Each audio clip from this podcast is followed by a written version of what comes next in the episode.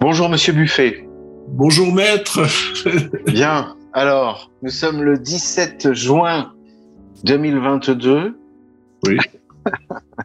Alors, je ris parce que vous faites un appel au peuple? Oui, un appel au peuple euh, parce que ce sont nos derniers instants, puisque la, planète va brûler visiblement. Hein. Elle est comme un chaudron.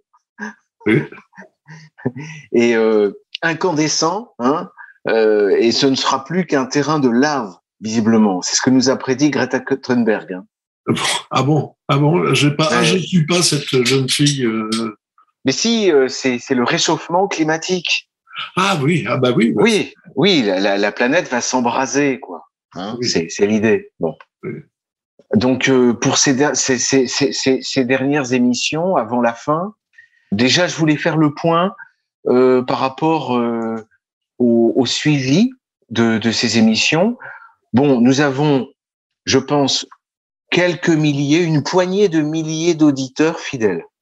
D'après, d'après. Ah bon, vous pensez qu'ils sont fidèles ah bah, C'est-à-dire que, disons, euh, à chaque euh, à chaque émission, on a au moins 3000, 4000 personnes euh, qui nous suivent. Bon, ce qui ah n'est pas rien. Hein. Oui, mais c'est peut-être des gens qui passent comme ça et qui voient la porte ouverte et qui rentrent. Non, non.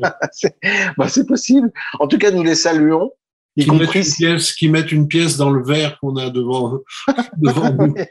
oui, c'est vrai. Ou qui allument une bougie, peut-être. Ah, oui, c'est bien la façon de faire actuelle, ça. Voilà, ou qui font une prière. Oui, ah oui. Voilà. Bon, en tout cas, ce que j'apprécie chez vous, Monsieur Buffet, c'est l'esprit de la résistance. Ah. C'est-à-dire, je pense que vous tenez ça. Euh, oui, cette famille. Cette famille. C'est de famille, voilà. si vous, vous, voulez nous en dire un mot peut-être aujourd'hui Oui, bah, bah, bah ah, vous êtes gentil, oui. Bah, je vous en prie. Je, je, suis d'une famille de résistants. Mon père, euh, mon père était compagnon de la libération. Il était militaire euh, à Lyon. Et puis, euh, il a rejoint euh, l'armée secrète euh, en 1941, enfin dès le, dès le début, si vous voulez. Oui. Il n'a pas attendu l'entrée d'Hitler en, en, Russie? Non, non, non, non. Il n'a pas attendu que l'Europe attaque l'Ukraine? Voilà, c'est ça. Donc, et puis, bon, il, peu à peu, il s'est fait, il a dirigé un réseau de résistance, et puis il s'est fait prendre par euh, par les Allemands à Lyon. Il y avait un, un personnage qui s'appelait Klaus Barbie, qui était, que, j'ai connu d'ailleurs euh, assez bizarrement. Il faudra qu'on raconte ça une autre fois, mais j'ai ah pratiquement assisté à sa mort. Alors on le fera tout à l'heure. Alors continuez sur votre père. Oui. Et je note, je note parce que ça c'est important. Il s'est donc euh, il a été pris, il a été incarcéré à, au Fort Montluc, enfin comme euh, oui. Comme tout le monde, il est resté euh, quelques semaines et il a il s'est entendu avec les Allemands parce qu'il se prétendait il prétendait qu'il était qu'il connaissait très bien euh, le fonctionnement de, des, émetteurs euh, français, des émetteurs de résistance. Oui. Donc, euh, il a réussi à faire croire aux Allemands qu'il pouvait les aider. Et donc, il a dit, ben, il faut que j'aille chez moi pour rechercher des documents que j'ai. Et il a été accompagné, il est sorti de Montluc, il a été accompagné par, par, quelques, par quelques policiers allemands jusque chez lui. Et chez lui, il a réussi à les enfermer dans l'appartement. Et il s'est sauvé. Il avait, il avait une voiture euh, dans le garage, mais il n'a pas pu la faire sortir parce que le garage était fermé. Il y a toujours des choses comme ça. Ouais. Il a pris un tram et il est parti. Et puis ensuite, il s'est caché et il est passé en Espagne. Il est passé par Miranda, par Gibraltar.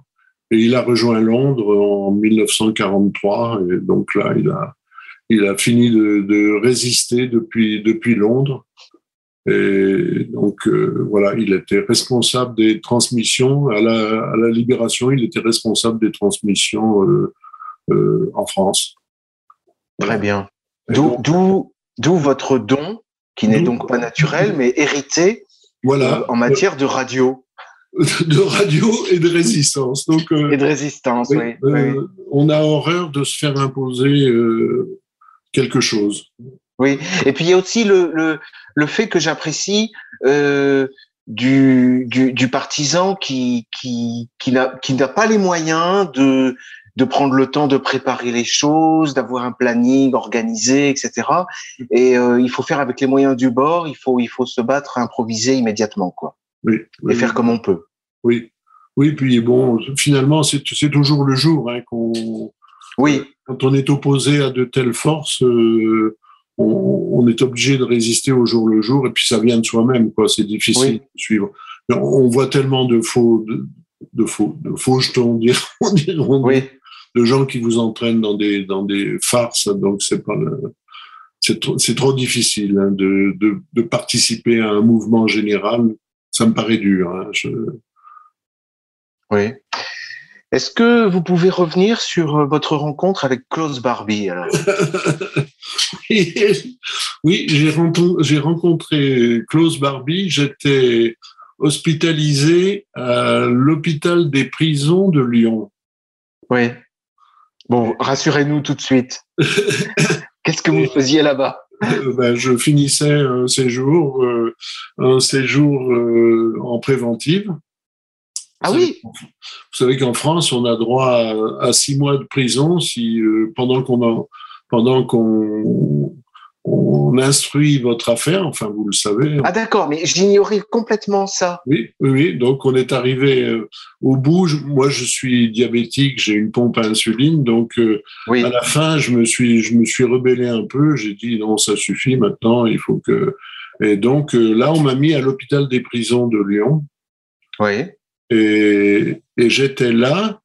Et dans le couloir, pendant plusieurs jours, j'ai vu passer Klaus Barbie et Maître Vergès.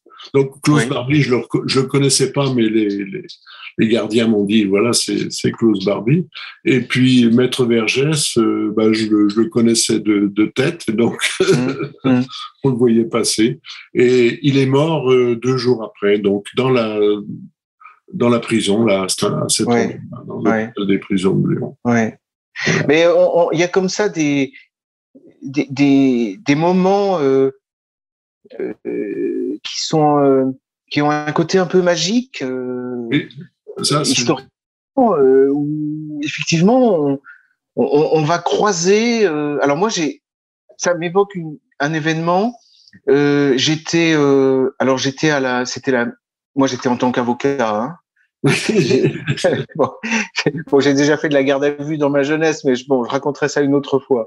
Mais en tout cas, euh, enfin, c'était même pas de la garde à vue, non, j'avais juste été arrêté. Bon, bref, passons. Euh, J'étais comme avocat, euh, je, je, je, je, rencontrais, c'était euh, que je me trompe pas, c'était à, c'était à Paris, c'était, c'était la euh, l'établissement qui est en plein Paris là. Comment, comment la santé? C'était la santé, oui. Voilà, pardon. C'était à la prison de la santé et euh, c'était dans le cadre, c'était en 2011, hein, je crois, c'était dans le cadre du procès euh, Carlos, oui. ministre Ramirez Sanchez. Donc je, je, je, je, je rencontrais donc mon client euh, Carlos. Et à cette occasion, dans le couloir, j'ai j'ai croisé Noriega, le général Noriega. Ah bon? Voilà, oui, oui, oui, oui. Il était en prison en France Oui, oui, il, a, il, a, il, a, il passait là avant, si j'ai bonne mémoire, avant d'être à nouveau extradé aux États-Unis, je crois. Ah oui, d'accord. Où, il est mort. Mais, mais voyez, euh, euh, euh nos regards se sont croisés, quoi. Il y a, on s'est, il y a eu un moment, on s'est dévisagé, quoi. C'est des, ce sont des instants, euh, sont des instants curieux euh, où effectivement euh, je, on, voilà, on, je, euh, on pourra dire euh, modestement que donc Maître Viguier a, a, croisé le général Noriega. Ce sont des espèces de connexions très curieuses. Oui, oui. Ouais. Ce, ce, genre de personnage, mon frère était euh, euh, était en congrès en, à Cuba oui. congrès français de, de, médecine et on, on, vendait des pacemakers à Cuba. Oui. Des pacemakers faits en France. Hein, oui. Cuba. Et, euh, et il prenait les moins chers, hein, toujours euh, à Cuba. C'était le seul pays du monde euh, où les, les, les, produits les moins chers étaient, étaient privilégiés. Euh, dans, dans, le reste du monde, c'était les, les, produits qui étaient le plus le, le, plus vantés par les médecins qui étaient qui étaient privilégiés. Mais là, oui. oui. Du coup, la médecine à Cuba est de très haut niveau et euh, il a eu la chance, je trouve que c'est une chance, euh, de rencontrer Fidel Castro qui visitait le qui visitait l'exposition et de lui serrer la main. Et je crois que bon, c'est amusant de serrer la main. Oui, quand on s'appelle pas, quand on s'appelle pas, comment s'appelle-t-il, le, le, ministre français, l'ancien ministre français de la santé, ah, oui, non mais ça m'évoque surtout quelqu'un qui, a, qui a fait semblant de lui avoir serré la main, c'était Patrick Poivre d'Arvor. Vous savez, cette fameuse émission, euh, cette fameuse interview truquée. Ah bon? Ah non, je sais pas. Vous vous souvenez pas? Mais si, bon, enfin, il avait, il avait. Mais alors là, on, c'est vraiment, ça part dans tous les sens. Alors, oui, je sais pas si sur nos 3000 fidèles garder un dixième, mais ce seront les, ce seront les meilleurs. Hein. Oui, ce le, petit reste, hein, ce seront les, les, meilleurs. Non, mais ça, ça, vous savez, à, à, Grenoble, je me souviens aussi, je voyais souvent passer euh, rue du Vieux Temple un, un vieux monsieur euh, qui marchait tout seul comme ça, et c'était Pierre Madès France. Ah. Oui, oui, il habitait à côté, il est à côté de chez moi. Ah oui. Euh, et il passait comme ça, voilà, il était grenoblois, Pierre ouais. Madès. Oui, ouais. ben, ça aurait été intéressant de, de l'interviewer. Moi, j'étais, j'étais beaucoup trop petit, mais, oui. mais euh, c'est comme ça. Et alors, je me dis que il est possible que habitant euh, dans le quartier, euh, c'était le quartier de la Capuche à Grenoble. J'étais âgé de 3-4 ans, 4-5 ans, et à l'époque, à ces années-là. Euh, euh, Alain Soral habitait euh, Grenoble. Ah bon? Dans, dans, ce quartier-là, oui, oui, on en a déjà parlé. Un, un immeuble vraiment adjacent au mien et, oui. et euh, il n'est pas, il est pas impossible. À l'époque, lui, il devait avoir 15 ou 16 ans. Hein, oui. Et pareil, il n'est pas impossible que nous nous soyons euh, croisés. Voilà. Tout ça peut donner de la matière euh, à une œuvre cinématographique. Hein. c'est le genre de, de, de, de flashback qui, qui, oui. peut, qui peut donner des, des résultats euh, esthétiques, hein, en tout cas. Oui, ouais. oui, oui, oui, mais il faut que ce soit bien traité, oui. Oui, je pense à, je pense à Sergio Leone, par exemple. Ah, oui. Je sais pas, mais quelque chose du genre, quoi, à la Oui, Sergio oui. Leone ou à la Coppola, quoi. Euh, donc, euh, écoutez, voilà. bon, j'ose pas vous poser la question, mais je pense que tout le monde euh, n'a que plus que cette question en tête depuis dix minutes. C'est, c'est qu'est-ce qui vous a valu si j'ose, mais vous pouvez ne pas répondre, hein, et si vous voulez, nous couperons. Est-ce qu'on, est-ce que c'est indiscret de vous demander ce qui vous a valu d'être en préventive? Alors, euh, oui, dans le milieu médical, oui, nous fabriquions des stimulateurs cardiaques euh, en France, oui, et nous avons été accusés par nos, nos concurrents, si vous voulez, oui. d'abus de biens sociaux. Ah, d'accord. C'est-à-dire que nous, nous, on nous reprochait de, de donner de l'argent aux médecins pour acheter nos produits. Ah oui. Et alors, euh, ce qui est amusant, c'est que, euh, bien sûr, c'est ce que tout fait tout le monde. Hein. Mmh. On peut pas vendre un produit médical si on on donne pas quelque chose au docteur. Hein. Ah oui. Oui, ça, enfin, c'est rare. C'est une, vous avez qu'à voir ce qu'en ce dit, ce qu'en disent les Raoult et les autres. Oui, ils oui. sont bien conscients qu'ils l'ont fait eux-mêmes. Euh, oui, oui, oui. Et quand on quand on dit euh, donner de l'argent, ben, c'est aussi bien un repas, un congrès. Euh, bon, ben, ça monte. Euh, et c'est généralement assez tarifé, c'est-à-dire là, c'était c'était finalement euh, tout le monde donnait euh, à temps par par stimulateur cardiaque posé. Quoi. Oui, oui. Donc, bon, enfin, en tout cas, c'était pas politique. C'était pas politique. Oui, oui, oui, oui. Bon, donc ça nous a été euh, reproché. Oui, puis, oui. euh, ben, finalement, non, euh, ça a disparu dans le. À la fin, ça, ce reproche a complètement disparu. Ils ont. D'accord. on a été euh, lavé de tout soupçon. C'est-à-dire, il y a eu ce qu'on appelle une ordonnance de non-lieu. Une ordonnance de non-lieu pour ce, pour ce, ce fait. Oui, oui. Bon. Quand ils avaient mis la boutique en faillite, bien sûr. Donc, oui, oui. Bon, comme quoi, on peut être happé comme ça par le système judiciaire par plein de, de côtés. Hein. Il, y a, il y a des tas de, des tas oui. De, oui, oui, oui, oui. oui, oui, oui. Et alors justement, on peut dire que là, de, c'était un peu le propos que je, je voulais vous faire part aujourd'hui, c'est que ce système judiciaire, carcéral, hospitalier, avec tout ce qui, tout ce qui va avec, hein, euh, se fait de plus en plus proche de chacun euh, oui. en France. Oui. Euh, et j'ai un euh, quelqu'un qui me faisait part euh, d'une réflexion euh, dont lui avait parlé euh, une dame qui a grandi en RDA, donc Oui. avant 1990, d'accord? Donc elle a connu euh, l'époque euh, de l'Est euh, sous euh, le euh, sous la répression avec la Stasi en, en RDA. Bon. Oui. Eh bien cette personne lui disait que ce qu'elle observe aujourd'hui en France est sans commune mesure avec ce qu'elle vivait en RDA. Ah bon? Oui, c'est-à-dire il y a une, une oppression, une police de la pensée qui est beaucoup plus beaucoup plus extrême que ce qu'elle connaissait en RDA. Ouais. Alors je ne sais pas si on pourrait le, le, dire de toutes les périodes qu'a connues euh, euh, l'est soviétique, hein, mais en tout cas pour ce qui est de la période des années 80, 80 en fait, ce sont les années 80. Hein, euh, euh, c'était c'était c'était beaucoup plus libre que, que nous. Ils étaient beaucoup plus libres de, de parler, d'écrire, de penser que nous ne Oui. le sommes aujourd'hui nous. Oui. Hein.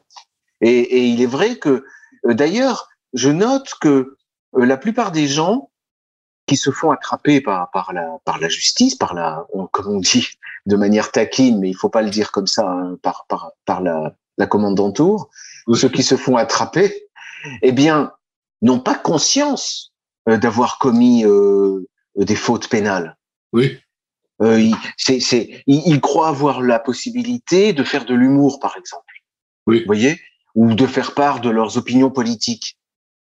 Alors, c'est vrai que dans, dans les livres, il est difficile de décrypter, parce qu'on nous dit qu'effectivement, l'humour permet, enfin, euh, ouvre une très grande tolérance. Oui. Hein, on peut se moquer, on peut tourner en dérision, on peut bon. Et, et de même que le débat politique dans une démocratie, il est sain qu'il reste libre. Ça, c'est non, mais c'est dit, c'est dit noir sur blanc. Alors, quand on, on quand on lit, qu'on croit tout ça, on, on, on se croit autorisé à, à, se lâcher. Bon, alors, je, je vous, je, je, je vous parle pas euh, du domaine de ce qu'on appelle, euh, vous voyez, j'ai même du mal à en parler, hein, de, de ce qu'on appelle les, les différences ethniques entre les populations. Oui. Je dirais la géographie humaine. Mais je, je, fais attention parce que vous voyez, voilà, c'est parti là. C'est-à-dire oui. que l'allusion, l'allusion est condamnable. L'allusion. Oui. L'allusion. L'implicite. Peut-être interprété. L'implicite est condamnable. Oui. Mais officiellement, hein, c'est la Cour de cassation qui le dit. Alors après, il faut prendre des cas, il faut prendre des exemples où on voit effectivement que c'est quasiment imparable. Alors, il y a le domaine des religions, il y a le domaine de la, ce qu'on appelle la race, la loi emploie encore le terme, hein. et puis maintenant, on a le domaine du sexe, de la sexualité, oui. De tout ce qui concerne le genre, c'est-à-dire que euh, on a la lutte contre l'antisémitisme, hein. je pense que on, les gens sont au courant, euh, et donc dans ce domaine-là, il faut, il faut, il faut prendre garde. Oui. Il faut, il faut pas, il faut pas faire montre d'antisémitisme. Voilà, je pense que c'est clairement dit. Et récemment, le président du Congrès juif mondial a dit qu'il fallait, on ne devait même plus parler d'antisémitisme parce que les gens, ça les, ça les touche plus. Il faut parler de la haine du juif. D'accord. Voilà. Bon. Donc euh, tout ce qui, tout ce qui révèle un tant soit peu la haine du juif est sanctionnable. Oui. Indifféremment en tant qu'injure raciale, diffamation raciale, provocation à la haine raciale, contestation de l'existence de crimes contre l'humanité, apologie de crimes contre l'humanité. si vous ressentez ce, ce, ce, sentiment euh, qui est condamnable, eh ben, il faut vous taire. Voilà. C'est le, le seul conseil qu'un qu'un juriste peut vous donner. Voilà. Et, et voire même, il faut vous soigner. On en est là. Bon. Mais ce, ce, sur quoi je veux mettre l'accent dans mon propos, c'est que l'anti, euh, le, le, ce, ce, système euh, répressif, hein, c'est pour le moins un système répressif, est maintenant euh, transposé avec tout son appareil jurisprudentiel, policier, etc., sur la défense des LGBT. Oui. C'est-à-dire les lesbiennes, les gays, les bi, les trans, les queers. Oui. Et c'est pas pour être, euh, pas, pas, pour dénigrer le moins du monde, j'ajouterais etc. Oui. Voilà. Donc c'est ça qui, c'est ça qui, qui, qui va, qui va faire mal et qui commence à le faire. C'est-à-dire que euh, si vous avez une critique à diriger contre euh, l'homosexualité ou, ou, la transsexualité, le fait de la chirurgie, par exemple, la chirurgie euh, opérée sur des adultes, ou bien la médecine à coup d'hormones, oui. qui permet à des enfants qui se disent porteurs d'un sexe autre que leur sexe biologique, hein, oui. qui subiraient des traitements hormonaux pendant la puberté, oui. bon, alors qui vont, qui vont, je, vous voyez, je cherche mes mots, hein, mais qui vont cause, être la cause d'une, parce que la puberté c'est une métamorphose, bon, et eh ben qui vont être la cause d'une orientation de cette métamorphose vers leur sexe d'intention. Je pense que j'emploie les termes qu'il faut. Si vous avez des critiques contre ça, ou contre l'avortement, ou contre ces choses-là, bon, eh bien, ça y est, euh, vous, vous, vous, êtes, vous êtes susceptible de, de recevoir la foudre, au même titre que quelqu'un qui euh, euh, lancerait des slogans euh, antisémites. Oui. C'est du, c'est du, c'est du même ordre. Voilà. Voilà où on Et c'est en cela que des gens qui viennent des pays de l'Est oui. euh, se, se, disent, mais attendez, mais nous, euh, en RDA, nous étions beaucoup plus libres. Oui. Voilà. Libres de penser contre le système. Est-ce oui. que vous pensez que ça va s'étendre et, euh, contre la famille euh, traditionnelle? Est-ce qu'on oui, va Oui, c'est le bien sûr jusqu'à interdire de la défense de la famille traditionnelle? Ben, On n'en est pas loin. C'est-à-dire, euh, euh, ben, écoutez, euh, oui, en tout cas, il faut pas attaquer les nouvelles familles. Ça, c'est clair. C'est-à-dire, si vous avez des troupes, par exemple, trois femmes qui ont un enfant, ben, il faut pas se moquer, faut pas faire de l'humour dessus, euh, il faut pas dénigrer, il faut pas, etc. Parce que c'est de la, la provocation à la haine. Oui ou c'est de l'injure, ou c'est de la diffamation, ou c'est si vous commencez à dire que les enfants élevés par ces par un trouble lesbien euh, vont vont être des tarés, bon, ben, je, je, dis ça comme exemple, hein, comme casuistique oui, oui. juridique. Bon. Ah, mais pas ce mais mais comment? C'est pas ce qu'on pense de toute façon. Non, pas du tout. Bon, n'assistons pas. Eh bien, eh bien, vous êtes condamnable. En tout cas, on peut vous poursuivre. Oui. Vous comprenez? Voilà. Donc ça, les gens n'en ont pas encore conscience, je crois. Oui. Donc, et donc, déjà, déjà, déjà, la plupart, la plupart des gens qui pensent mal n'ont pas même conscience encore aujourd'hui de la répression qui peut s'abattre sur eux pour le pour un propos antisémite. Oui.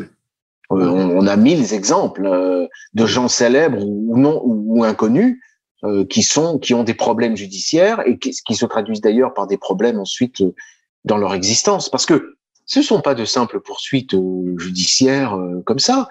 Derrière, vous avez des militants, oui. c'est-à-dire des gens qui passent leur journée à vous dénoncer auprès de votre bailleur, oui.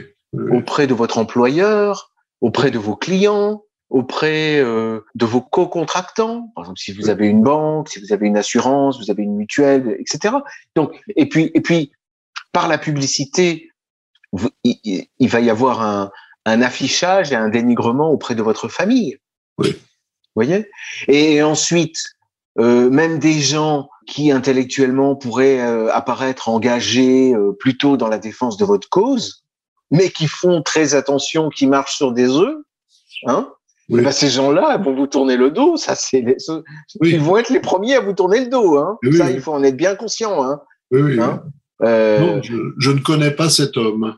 ben absolument, absolument, parce qu'il veut pas, il, on voudra pas, on voudra pas s'afficher avec avec quelqu'un qui est devenu sulfureux. Oui. Voilà, chacun, chacun son, chacun ses problèmes. Oui. Voilà. Donc, euh, comme je le disais, euh, réchauffement climatique. Oui. Euh, surtout maintenant que nous approchons, euh, que nous approchons, euh, que nous sommes en guerre. Hein, et là, c'est la vraie guerre. Oui. Puisque nous, nous agressons. Moi, je, je, le dis comme ça. Hein, c'est nous qui agressons l'Ukraine. Oui. C'est l'Europe, c'est l'Occident hein, qui agresse l'Ukraine. Et euh, euh, chaque fois qu'il est question de livraison d'armes, les canons César, etc., je ne peux pas m'empêcher de, de, penser à ce Zelensky qui n'a qu'une idée en tête, c'est raser le Donbass. Oui. Voilà. Lui, son idée, et il le fait depuis 2014, enfin lui et puis ses prédécesseurs, il massacre les populations civiles, euh, il bombarde, etc. Je me suis rendu sur place, j'ai visité des, des, des, des, immeubles, des lotissements, euh, qui étaient, qui avaient été attaqués. Hein, on voyait que c'était des civils qui étaient visés depuis le début. Oui. Et ça oui. continue. Oui, et c'était en 2015 vous, que. En 2015. En oui. 2015, mais ça ça n'a pas cessé jusqu'à jusqu'à aujourd'hui. Et ça s'accentue. C'est-à-dire quand on nous dit que, que Poutine euh, bombarde le Donbass, c'est un mensonge absolu. Oui, oui. Poutine, Poutine met du temps dans cette guerre. Bon, ça, tout le monde peut le voir avec les gens euh, bien informés qui, qui, qui donne les, les, les ces, ces, ces, renseignements du terrain.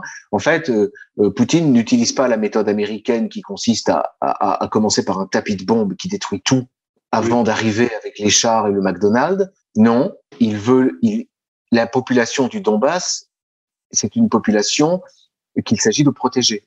Oui. oui. Voilà. Donc, ce qui, ce qui rend, alors que du côté euh, ukrainien, euh, la population du Donbass est utilisée en, en bouclier humain oui, comme otage, oui, comme otage, et, et elle est et elle est facilement, euh, elle est facilement sacrifiée. C'est même pas du sacrifice, c'est c'est du parce qu'un sacrifice, il y a quelque chose. Vous voyez, c'était Abraham donne son fils en sacrifice. Là, c'est pas du sacrifice. Non, non, là c'est là c'est de la prise d'otages et, et c'est de l'exécution des otages en réalité. Ces bombardements. Et donc chaque fois qu'on arme euh, le bras de Zelensky, on provoque la mort des civils. Oui, oui ben ça, ça, on le retrouvera dans quelques temps. Ça, l'histoire peut pas l'oublier. Ça. Vous êtes confiant, Monsieur Buffet. oui. Vous êtes confiant. Oui.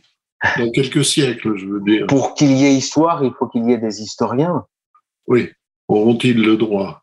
Ah, C'est la question qu'il ne faut pas se poser. oui. Voilà. Oui. Donc euh, aujourd'hui, je rappelle 17 juin 2022, euh, vous venez d'entendre une réelle émission de radio, comme on n'en fait plus. Oui. Une émission d'information euh, qui a traité de divers sujets et, et j'espère que ça vous a plu. Qu'en avez-vous pensé, Monsieur Buffet Ah, euh, écoutez, merci de m'avoir permis de dire ce que ce que j'ai dans le cœur. Donc euh, très bien. Merci à vous. Bah, écoutez, je vous remercie encore pour cet entretien et je vous donne rendez-vous ainsi qu'à nos auditeurs dans une semaine.